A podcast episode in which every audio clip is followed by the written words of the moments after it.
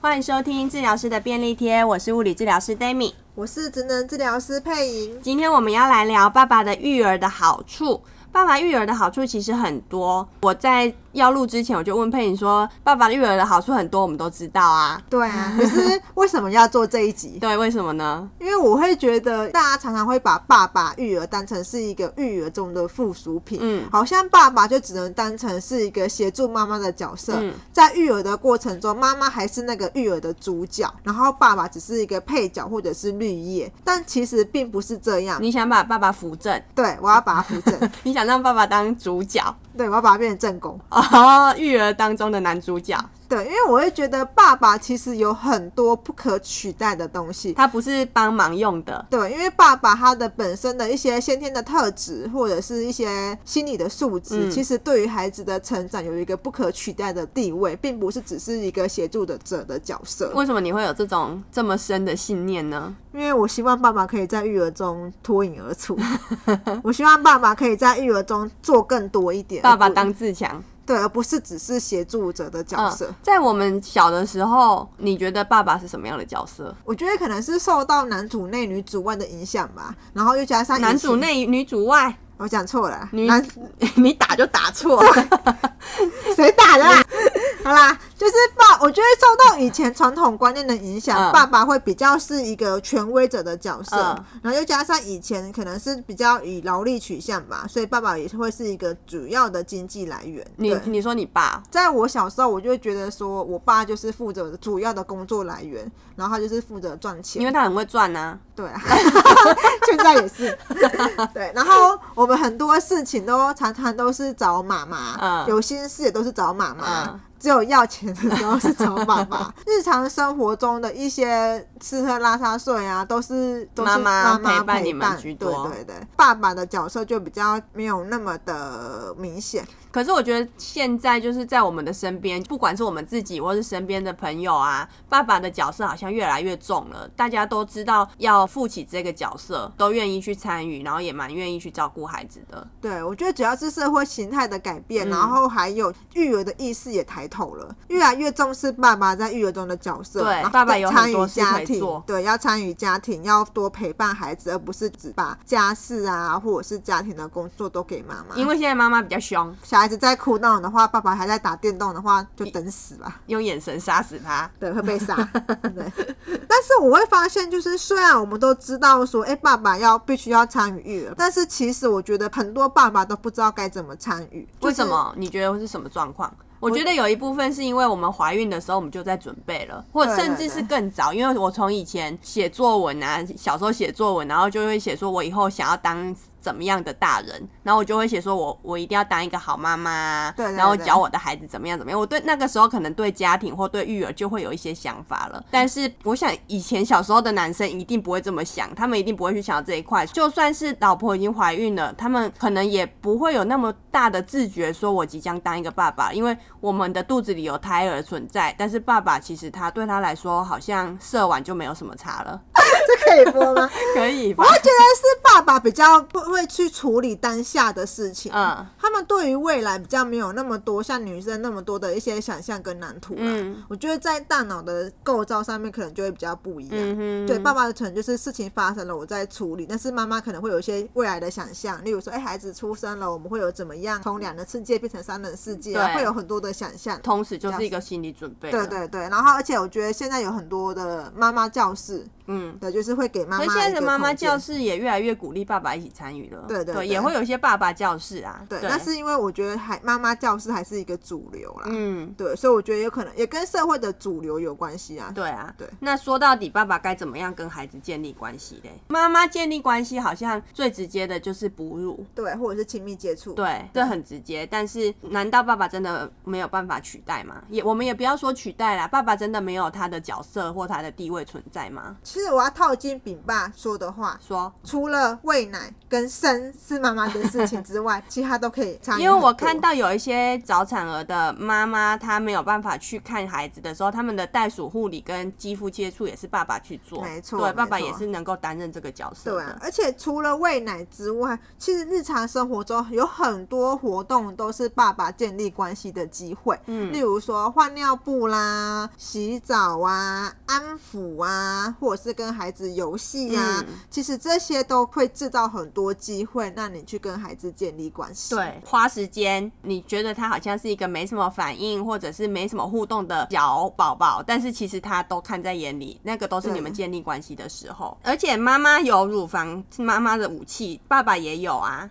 爸爸的武器就是他低沉的嗓音，爸爸的声音就是以他与生俱来的武器。很多小孩他很喜欢那种低音频的声音。所以爸爸的声音对他来说就是一种安抚，而且爸爸跟妈妈跟宝宝说话的时候，声音的音调也会不一样，嗯、然后给孩子的刺激也会不同。嗯、像我们跟孩子说话，妈妈会比较偏向轻声细语，嗯，然后就会比较达到一些安抚的效果。嗯、可是爸爸跟小孩子说话的时候，他会有比较多的一些音调的起伏，有些爸爸情绪会比较高涨，然后就会有一些不同的一些听觉的刺激。哦、爸爸可能会比较活泼一点。或者是比较戏剧性，因为像我，我之前就有聊过啦，就是我在跟孩子讲故事，还有爸爸在跟孩子讲故事的时候，其实孩子的表现就会不一样。果季蔬果鲜甜主义，哇，瓜中之王网纹洋香瓜即将上市，果季严选洋香瓜，每株限量只长一颗，甜度超级中，快上水果的果，季节的季。果记粉丝专业抢先预购哦！耶，欢迎小叶。嗨，大家好。呃，我我会想要邀请小叶来，就是跟我们一起聊聊，是因为啊，我在准备这个主题的时候，我有在我们的 IG 现实动态问大家说，你是从什么时候开始爱上你的孩子的？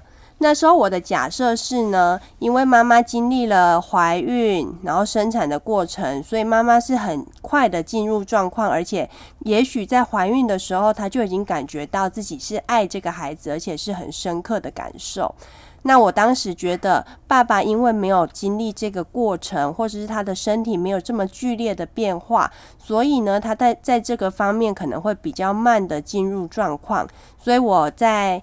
呃，不止在 IG、Facebook 问了大家，那我也问了我身边的同事。那我当时问小叶的时候，你是怎么回答我的？我那时候是说，我自己好像有这种感受，就是之前的确是没有这么爱，就好像大概到了六个月左右的时候，开始慢慢的好像可以跟他一起比较好的相处，跟比较喜欢跟他一起互动，大概是这样子。嗯、六个月的时候。我先说说我平常对小叶的印象，就是我一直觉得他是一个宜室宜家的先生或者是爸爸，但是他在就是孩子刚出生的时候，其实我们那时候并没有很密切的相处。我在他结婚的时候，我知道他是一个对于家务啊，还有家庭啊都非常投入。当时非常直觉的觉得，当他的孩子出生之后，我假设他应该是会享受这个过程的。所以当他在跟我说他在孩子六个月之前的时候，其实他并没有。这么的享受那个过程的时候，我觉得我跟我的认知是有一些些落差的。我还蛮喜欢跟小孩子互动的，可能就是在还没有小孩之前，我把一切都想得太简单，就是满足他的生理需求，然后再跟他们互动，他们就会比较跟你是亲近的。但是其实一出生之后，才发现其实没有当初想的那么的。完美。后来就是因为他刚出生嘛，那因为妈妈是比较希望可以以全亲喂的方式来哺育小孩子。那当然，如果说我我老婆如果她太辛苦太累的时候，我当然是很愿意去帮助她跟分担她的一些负担。但是相对的，就是我们在尝试用奶瓶去喂，或者是用个奶嘴去安抚她的时候。我们其实都遇到了很大的挫折，所以到后来，我们渐渐的就变成只能以妈妈的全亲喂的方式来哺育他，所以导致他跟妈妈的关系相对来说非常的怎么讲？紧，连结非常的紧密。当我想要帮助的时候，让我有点无能为力，就有点失落感。孩子情绪比较在可，也许在哭闹的时候，你觉得你自己没办法安抚他。对对对。但是他在情绪好的时候，你们还是可以有很良好的互动的。呃，在前期的时候，当然如果说妈妈哺育完之后，其实基本上他就已经在睡觉了。嗯。当他起床之后，可能第一件事情，因为小孩子前期的睡眠时间。非常的长，嗯，那通常起床的时候，主要就还是以喝奶为主，哦，对，所以其实变成前期，我就觉得他好像只是睡觉、喝奶、睡觉、喝奶，基本上我可以抱着他，就是例如说妈妈喂完，我可以抱着他，再让他稍微安抚一下，嗯，只要他一起床，例如说妈妈可能刚好在忙，我尝试要去用奶嘴或者是用平喂的方式去安抚他，都发现非常的困难，对，甚至他会一直排斥把。这些东西吐出来，对，让我完全就是无能为力，就是说，呃，去满足他的需求。嗯哼。那当然，我就是也是会用背巾背着他，或者是抱着他，用其他的方式。对对对，也去试试看看，或者是跟他玩，跟他说说话。对，当然我都有尝试过。对。但是效果都不是非常的明显。嗯哼，对对，对。你说安抚不下来。对对对。哦，觉得你到什么时时候，或者是孩子多大之后，你才渐渐的觉得，哎、欸，你好像也可以担任安抚孩子的这个角色了。大概到四个月有一些副食品的时候，对，其实我老婆觉得我喂副食品的方式。跟他比起来，他觉得我非常的会喂，嗯，因为我在喂的过程中，其实我因为我是一个物理治疗师嘛，我们是其实蛮会观察的，对，那我都会去观察说小孩子用什么样的方式跟什么样的反应，可能会吸引他的注意力，或者是会让他觉得很有趣，嗯，那我就会用这样的方式，有例如说我会很夸张的说怎么这么好吃啊，然后我会笑得非常的大，然后动作也会非常的大，甚至我会把。他的注意力放在他的食物上面，然后会拿得高高的说：“哇，这是什么东西从天而降啊？”类似这样的方式，用比较夸张的语气，然后去吸引他的注意力。那这时候他就会就是跟我会比较有一点在互动，在玩，嗯嗯，而不是单纯只是吃饭这样子。嗯嗯。所以你的无力感就是大概进入副食品阶段的时候就有比较好一些些。对对对。当时感到无力的时候，你有跟你太太讨论过吗？就是会跟他讨论说这样的方式到底好不好，就是全亲喂的方式，因为他其实多多少少会跟我反映说他其实有点累，想要出去走一走。对。那我就跟他说，那就麻烦你就是。呃，有时候我们尝试看看用平胃，或者是用奶嘴去安抚他，嗯，甚至有一次就是因为他一直哭，对，我看到有些人是说他哭就让他哭，那他哭累了会自己慢慢的睡着，就让他练习怎么安抚自己，自己睡着，嗯。所以有一次我们就尝试，我放在推车上，我一直推着他让他哭，然后看他会不会因为这样睡着了。当然我也是会一直跟他讲话说，好啦，爸爸在这边呢，爸爸陪你一起睡觉啊，等等的这样子。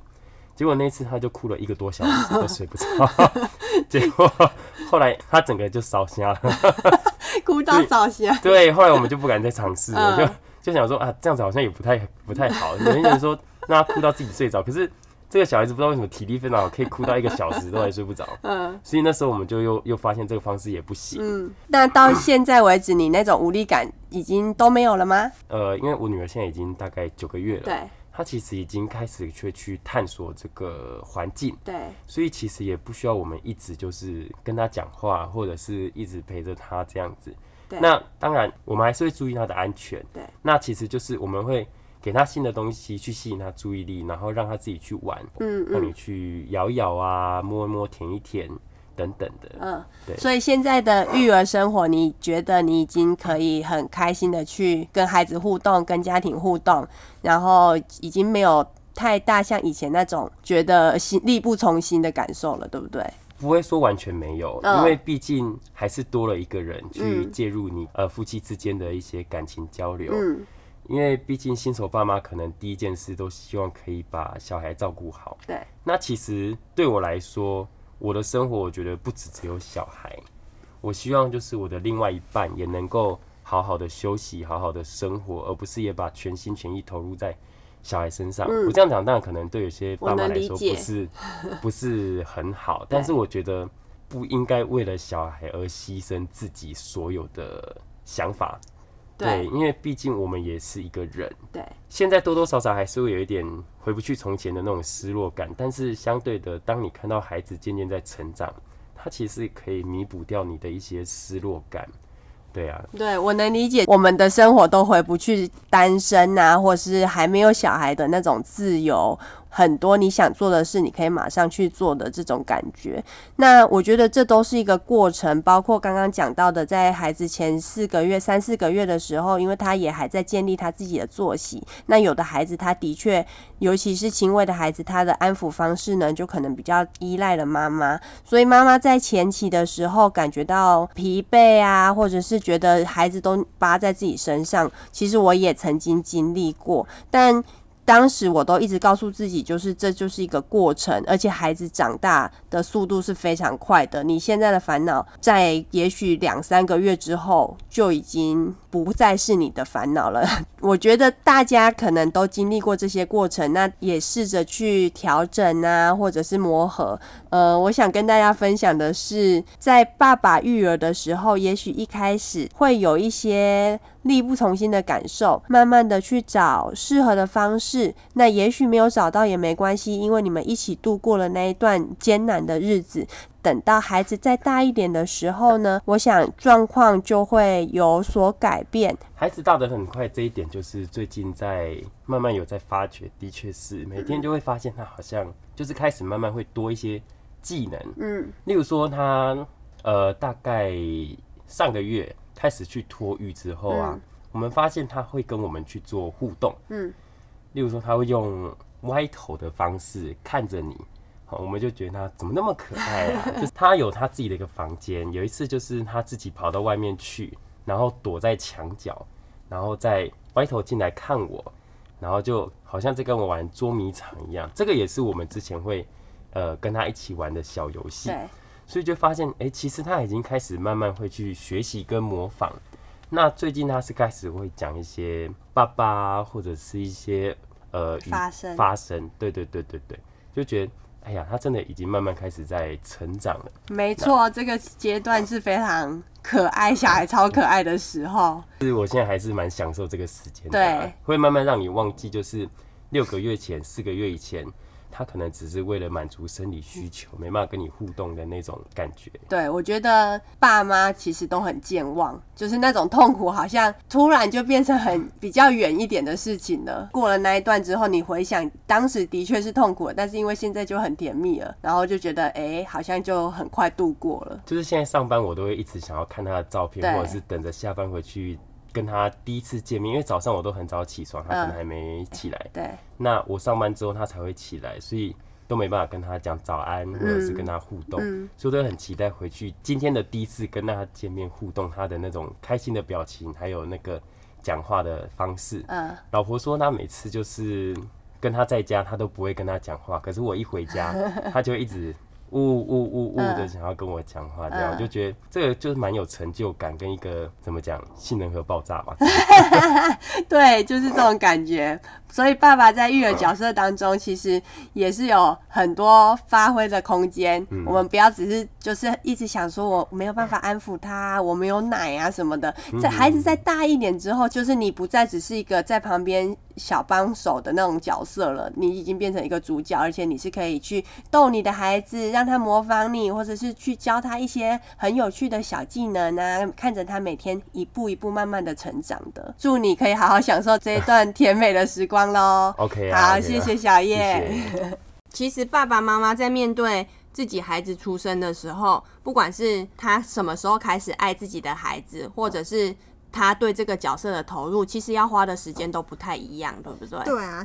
其实我们会想想看，说，哎，为什么同样都是面对一个新生儿，妈妈跟爸爸的态度会这么的不同，或者是说，呃，投入的程度会这么的不同？除了刚刚说的，就是妈妈其实很早就开始准备了。在荷尔蒙的变化上面，爸爸妈妈也会有一些差异。其实，在孩子出生的时候，妈妈因为荷尔蒙的影响，所以她对于一些孩子的哭声啊，或者是孩子的情绪，是是会比较敏感的。嗯，他们的大脑的某一些部分，在孩子出生之后会被活化。嗯，同样都是听到孩子哭，嗯，妈妈的那大脑的活化程度就会比较多，嗯，所以那他们可以更快速的去做好反应跟应变。但是爸爸可能他的活化就没有到那么高，所以他就。不到觉得这是紧急状况的程度，对对对，所以爸爸可能会慢个两拍，并不是他故意的，而是他大脑就是这么设计的。对对对，所以其实我们好像应该多给爸爸一点点包容，或者是多等他两秒钟。或者是多给他一些时时间，让他去适应这个新的角色，对他的新角色。对，因为有些人可能会不懂，然后可能就会说你是不是不够爱这个孩子，不投入。对，或者是你怎么不要不紧，哎，不要不紧啊，或者是都不参与这个角色。但其实并不是，嗯、只是大脑的不同，或者是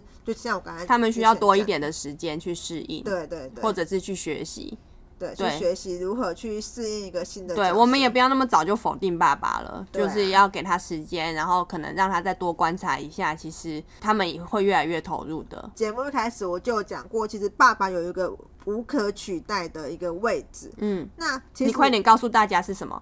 就是打闹游戏。好，我们要来聊爸爸跟孩子玩打闹游戏。打闹游戏是什么啊？你看起来可能会像是打架，那其实他们是在游戏，他们没有一定的规则，嗯、或者是一定的一些行为模式。嗯，那他就是他会有一些很多的肢体的接触，嗯、就是他会很像看起来像打架，但是又不是打架，因为我们还我们会在打闹游戏过程中会去控制他们的一些力道，嗯、或者是去注意不要让对方受伤。那这样的游戏对孩子有什么好处嘞？其实第一个就是他们就是可以提供一个就是肢体的活动，嗯，然后去增加他的体能，然后活动量，对，然后去消耗一些有些孩子的一些精力，嗯哼，那其实最大的好处其实是在社交方面，嗯。对，他可以让孩子在这个打闹游戏的过程中去学习，去控制自己的冲动，嗯、因为他们必须要去调整自己的力道，不要让别人受伤，所以他们要去控制在游戏过程中的一些兴奋的情绪，嗯、他们不能太兴奋而不小心打的太大力。我曾经看过有人说，就是你在教孩子不要打人或者不要推人的时候，一定要跟他有实际的操作，要他让他知道什么样的力道叫做打。什么样的力道叫做推，那孩子才能够真正理解你叫他不要打人或者是不要推人代表的意义是什么？我想，如果爸爸可以扮演这个角色，让孩子去了解，就是这个游戏的一个部分的好处了。对，因为爸爸有先天的体能的优势，所以其实爸爸可以让孩子去认识自己的攻击性。嗯，他可以让孩子在他身上去测试他的拳头有多硬，他打的力量有多大力。嗯而且也可以让他知道说你很强，那是爸爸比你更强。干嘛要知道谁是老大？没有，就是要让他在社会中学会就是谦虚，然后也能够去调整自己的攻击性，然后让他知道说如何跟孩子玩才不会让他让别人受伤。这种游戏玩一玩，小孩很可能会真的生气，对不对？对，所以其实也可以在这个过程中去训练调节自己的情绪，或者是面对自己的一些生气，对，或者是取向的情绪，还有挫挫折忍受度。在跟爸爸互动的过程中，如果他打的太大力，爸爸可能会会有一些表情的变化，嗯、或者是会跟他说说，哎、欸，太痛了，嗯、或者是干嘛。嗯，所以在这个过程中，也可以让孩子去练习如何去解读别人的情绪，跟同理别人的感受。嗯，就 take 让孩子去透过观察爸爸的脸部表情啊，或者是他的一些身体的状况啊，或者是姿势啊，去解读这些东西代表是什么意思，对，去察觉别人的情绪。打闹游戏除了对对于男生来说，除了这些优点之外，嗯，其实它也蛮适合女孩子去玩的。嗯，女生跟爸爸一起打闹，对，它可以让孩子变得更坚强，嗯，然后变得更有自信，也喜欢活动，嗯，然后去帮助建立他们的一些自我的形象跟强韧的心灵，而且。就是有一个重要的一点，就是它可以让女孩子知道说，虽然你的力气或者是你的体格比我弱，嗯，但是你可以透过一些机智的方式去取胜，就是耍一些小手段，对，也不是啊，就是游戏中的一些技巧啦。你虽然力气没有爸爸那么大，你要用什么技巧才可以在这个游戏里面取得胜利？或者也可以去思考，保护自己不要被爸爸攻击。嗯，我想这也不完全局限在打闹这件事，有的时候爸爸跟孩子玩就会玩一些比较刺激的，跟妈妈比起来相对刺激的游戏，比如说丢高高啊。丢到弹簧床上啊，这种就是我们看起来很危险，但是爸爸愿意去做的。其实对小孩子来说，他们去的确是需要这些刺激的，而且这是爸爸可以给他们的。爸爸在孩子育儿角色中，他就是提供一个孩子一个安全的堡垒，嗯，然后允许他们在一些安全的情况下去冒险，对去尝试自己的肢体的动作，对然后进而去提升他们的一些情绪跟心理的强韧度。嗯，妈妈相对来说就是比较谨慎一些些，所以我们可能。不太会去给孩子这种机会，甚至是他在刚开始要从事一些比较冒险的东西或者游戏的时候，我们说不定就会说你要小心，或者是你下来就开始阻止他了。但是爸爸的心脏就会比我们大颗一点，或是他愿意跟孩子一起去冒险，那这个就是爸爸无可取代的角色。爸爸愿意陪伴孩子去冒险，那对孩子来说就可以获得他们需要的。精神科医师邓慧文医师的文章中，嗯、我就有看到说他在。描写爸爸的角色，他就有提到说，嗯、爸爸在跟孩子玩打仗游戏时，可以让孩子在发展的阶段认知到说，哎、欸，我也有邪恶、有调皮的一面，但是其实在一个安全的保护之下，这些东西不会被毁灭。嗯，所以孩子可以去有机会去调节自己的力道，然后从中去认识他自己的力量跟攻击性。嗯，他可以去表现出他调皮的那一面，可以尽情的去表现，不用压抑自己。对对对。邓医师他还有提到说，爸爸的一些存在，对于一些女孩子嗯的成长也有一个很重要的一个角色。他可以以一个成熟的男性的角度去欣赏一个女性，他会去爱他自己的孩子嘛，自己的女儿嘛。对，所以他女儿就可以从爸爸的父爱中知道说，哎，我是可以被欣赏的，我是值得被尊重的，我有很多的优点是可以被男性肯定的。哦，对，然后让他在长大的时候面对两性或者是面对男性的时候，他不至于是一个就是一个比较自卑的角色。而且我也有听过说，爸爸跟女儿的相处会影响到他未来怎么去跟异性相处。相处，嗯，对，就是如果他的爸爸是一个够尊重他的爸爸，不管是他的身身体的自主权，对，或者是他一个女性的角色，那如果一个爸爸够尊重这个女儿，或者是够肯定他的女儿，不是肯定他的内在，不是只是单纯的外表，嗯，然后他以后在面对两性关系的时候，他会对自己比较有自信，更有自信，会觉得自己是一个被值得被欣赏、值得被异性欣赏的一个角色，嗯嗯，对，因为毕竟爸爸是女儿第一个接触到的异性，对，哦，很不错哎。因为我是女儿嘛，对，然后我也还蛮鼓励，就是我我的老公会花一些时间去跟我女儿相处。嗯哼，对，爸爸参与育儿对妈妈也有一些些好处。这绝对的啊，爸爸把小孩带出去，妈妈就可以休息，是这种好处吗？是啊，而且你知道，其实爸爸如果共同参与怀孕的过程，嗯，也可以是降低早产跟死亡率嘛。这是研究出来的，对不对？对，其实你应该也有经验啊，就是如果有爸爸陪你一起参与的话，你是不是会有比较多的动机去参与一些产前的课程？嗯，对。其实我本来想要自然产，就是剖腹后第一胎剖腹啊，第二胎本来想要自然产，然后这个不是每个医生都愿意让我这么做的。但是我因为我一直都很想要自然产，所以我就去找了愿意让我温柔生产的医师。那我在产前也上了助产师的课程，然后那个助产师的课程他就很强调爸爸的参与，然后他就会教你说，当你开始阵痛的时候，爸爸可以怎么样让你减缓那个阵痛，或是怎么样转移你的注意力，然后你们可以一起。抱着在房间里面慢慢的跳舞，或者是 嗯，嘿，干嘛笑出来？我们那时候还真实际演练呢。然后或者是他怎么样去在你很痛的时候，怎么去引导你呼吸，帮你按摩。哦，那时候教了很多足部啊、手部的按摩，就是去分散你在阵痛的时候的注意力。然后我老公也非常认真的在参与，我觉得那很棒哎，就是你在产前就知道说你在进入产程的时候，或者是在有征兆产兆的时候，老公怎么帮助你？因为本来一般来说生孩子好像就是妈妈的事情，爸爸就是在外面穷紧张。但是当他有去上这种课程之后，他就知道妈太太在痛的时候，你可以怎么样去帮助她。那除了生产，其实在哺乳，嗯，我们像饼爸会认为说哺乳就是妈妈的事，但其实哺乳有爸爸的参与，其实也会有一些很好的效果，对不对？对啊，因为爸爸可以让老太太的心情好，心情好是哺乳的一大要素。如果爸爸能表现好一点的话，他就可以影响妈妈，所以他其实参与度应该要很高的。对啊，而且我觉得爸爸的支持会是影响妈妈是否能够度过母乳的。呃一开始比较对没有那么顺利的时候，如果有旁边的人一直跟你说啊没奶就算啦，那我们就喂配方奶就好了，那你可能就很难撑过这一段。不过如果旁边的人是很了解这一切的，然后知道他要怎么样支持你，或者是让你心情好，那这个。这个哺乳一开始比较困难的这一段时间，可能就会比较容易度过。度过，对对。而且其实，在喂母乳的过程中，除了给予精神的支持之外，嗯、其实爸爸可以做的事情也蛮多的啊。例如说，他可以协助摆位，就是可能要协助帮妈妈怎么去抱婴儿啦，对，或者是帮他去乔位置。这个我们在上两集的节目其实都有谈到，所以对对对，对，如果在生产前，爸爸能够去收集一些相关知识，因为这个真的都是要去实际了解。然后真的要喂的时候，要知道怎么做的。所以爸爸如果能去做功课，然后了解了，引导妈妈怎么样开始喂奶，那这个爸爸的帮助会很大。哺乳过程中帮忙之外，其实爸爸也可以让。就是协助妈妈去处理一些哺乳之外的一些家务事，例如说换尿布啊、嗯、洗奶瓶啊、嗯、等等的，让妈妈有一些喘息的时间。对，就是不管是看书或者是听其他妈妈分享，他们会就是他们就有提到说，其实他们看爸爸再去读一些关于育儿的书，或者是哺乳的书，或者是问查询一些网络，或者是问同事相关的问题，嗯、也是。很大的知识，对不对？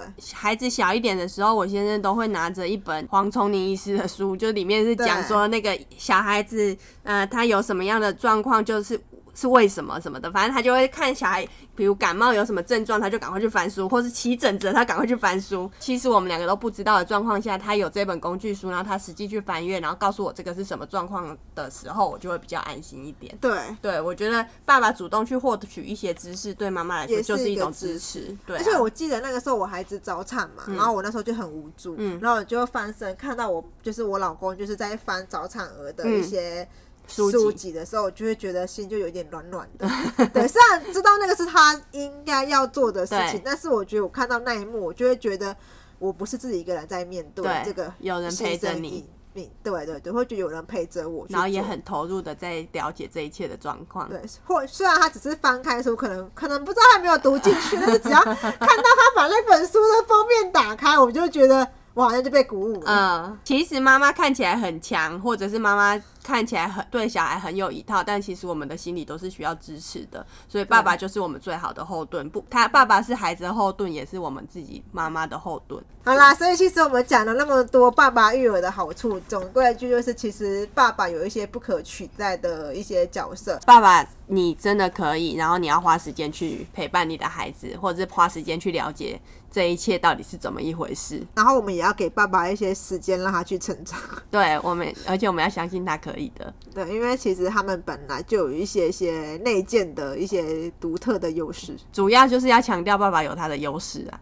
对对，然后我们也要感谢他所做的一切。嗯，对。那我们是在欢迎他们可以分享他们育儿的经验呢？爸爸育儿的经验分分享给我们吗？对啊，当然欢迎啊！如果你有很棒的育儿经验，请分享给我们。那如果喜欢我们的节目，请在 Apple Podcast 按下订阅，并给我们五颗星。谢谢，谢谢。